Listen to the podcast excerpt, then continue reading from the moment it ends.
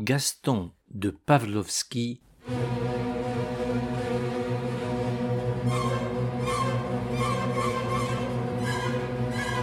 Invention nouvelle et dernière nouveauté.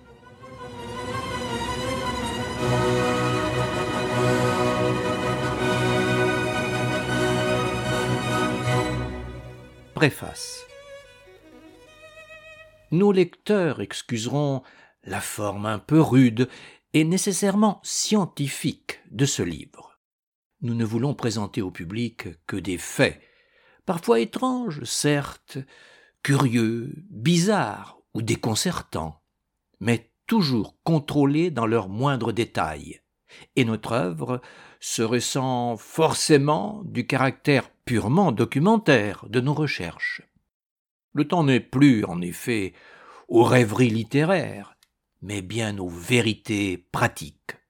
On nous a reproché de nous attarder en France aux idées générales. On a insinué que nous ne savions pas nous intéresser à ces multiples détails de la vie quotidienne dont est fait, paraît-il, le progrès. Il est temps de réagir et de montrer que nous pouvons, nous aussi, ne pas nous payer de mots.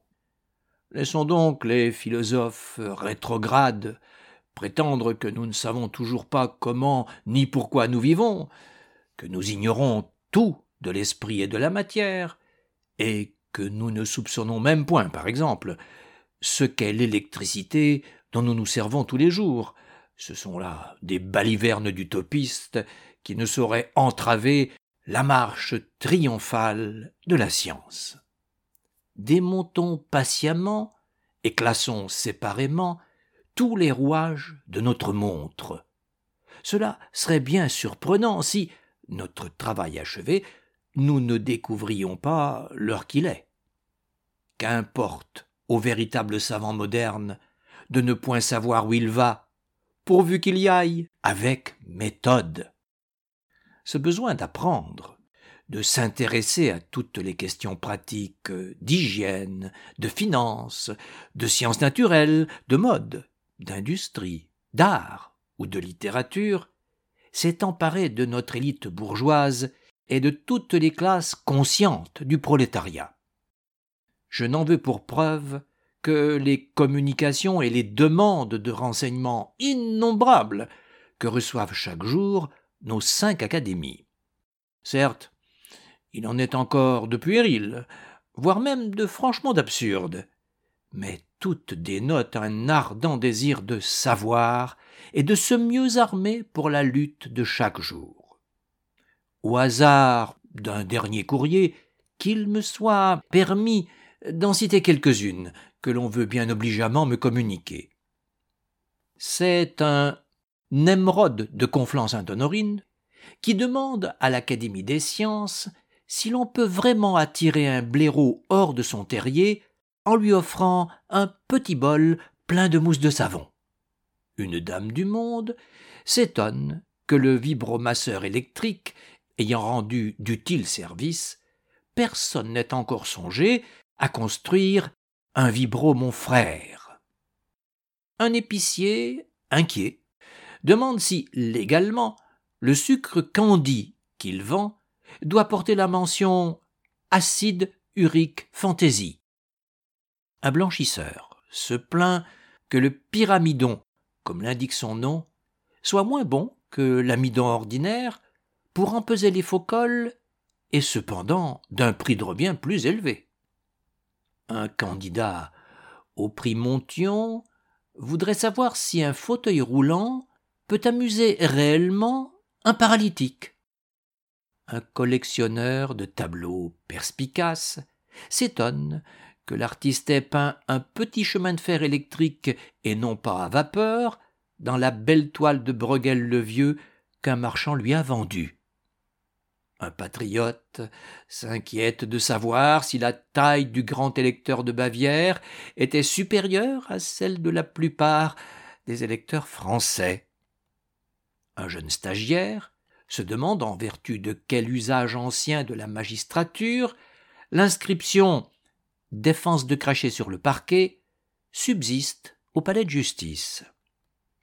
un employé de banque affirme, après expérience, qu'il est impossible de détacher des coupons avec de la benzine. Un jeune ténor veut savoir s'il existe réellement un escabeau lyrique pour atteindre les notes élevées. Un épicier en gros s'indigne que les trous du fromage de gruyère soient manufacturés spécialement à Bâle, comme on le lui a dit. Un correspondant de l'Académie des inscriptions et belles-lettres affirme que la règle plate, en bois mince, dont les sybarites se servaient pour chasser les mouches, devait être percée de trous pour éviter la résistance de l'air. Un autre nous apprend que le pied truffé était une ancienne mesure de longueur en usage seulement dans le Périgord.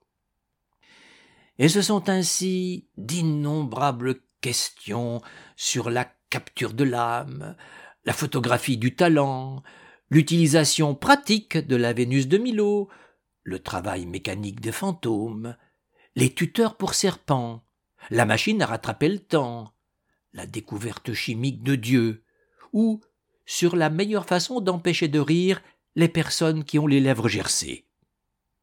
Évidemment, dans cette fièvre d'invention, il y a encore beaucoup d'incohérences, et toutes ces bonnes volontés manquent, le plus souvent, d'une ferme direction technique. En donnant dans ce volume la description des modes nouvelles et des meilleures inventions pratiques de notre temps, nous avons voulu guider l'opinion et lui permettre de discerner utilement le faux d'avec le vrai. Déjà, en publiant certaines de ces inventions dans un grand journal parisien, nous avons pu voir combien le public moderne s'intéressait à ces questions scientifiques et les prenait au sérieux. Un volumineux courrier en fait foi. De grosses maisons d'exportation nous demandèrent à plusieurs reprises de leur procurer des catalogues, des prospectus, des prix courants. Un éleveur du Nord se fâcha tout net lorsque je refusais de lui communiquer la recette pour chromer les coques de combat. Ce fut la Société protectrice des animaux qui intervint officiellement dans certains cas. Ce fut même un grand journal de l'étranger qui, quelque temps avant la guerre, reproduisit avec émotion mon information concernant les nouveaux pièges pour aéroplanes militaires que son correspondant lui avait télégraphiés. Ce livre intéressera donc, nous en avons l'assurance, ceux qui ont encore à apprendre, mais qui, mieux avertis que Bouvard et Pécuchet, veulent, avant tout, utiliser la science d'une façon lucrative et pratique, sans vaine sensiblerie humanitaire.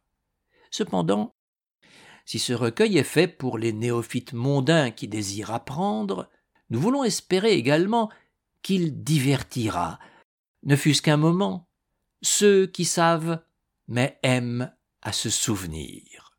Peut-être même ceux-ci trouveront-ils dans certaines de nos descriptions comme une légère indication d'humour qui ne leur déplaira pas et qu'il faut nous pardonner. L'humour est en effet la seule poésie possible de notre époque scientifique, comme les vers étaient, pour nos pères, la seule porte des rêves ouverte dans la prose de leur temps. Les modes d'évasion de l'esprit se modifient avec les prisons, et l'on ne s'échappe pas de l'autoritarisme absolu de la science aussi facilement que du despotisme bourgeois. On nous reprochera peut-être de nous amuser à des questions civiles au moment où les problèmes militaires prennent la première place, mais sur ce point une distinction s'impose. Nous trouvons fort naturel que les civils ne songent actuellement qu'à la guerre, mais en échange, il faut bien permettre aux soldats de penser un peu à la vie civile, qu'ils défendent depuis deux ans, et d'y puiser comme toujours leur seul sujet de distraction. Quant à la guerre, on ne l'écrit pas, on la fait. C'est donc à mes camarades du front, et pour les divertir que ce livre est dédié. Gaston de Pavlovski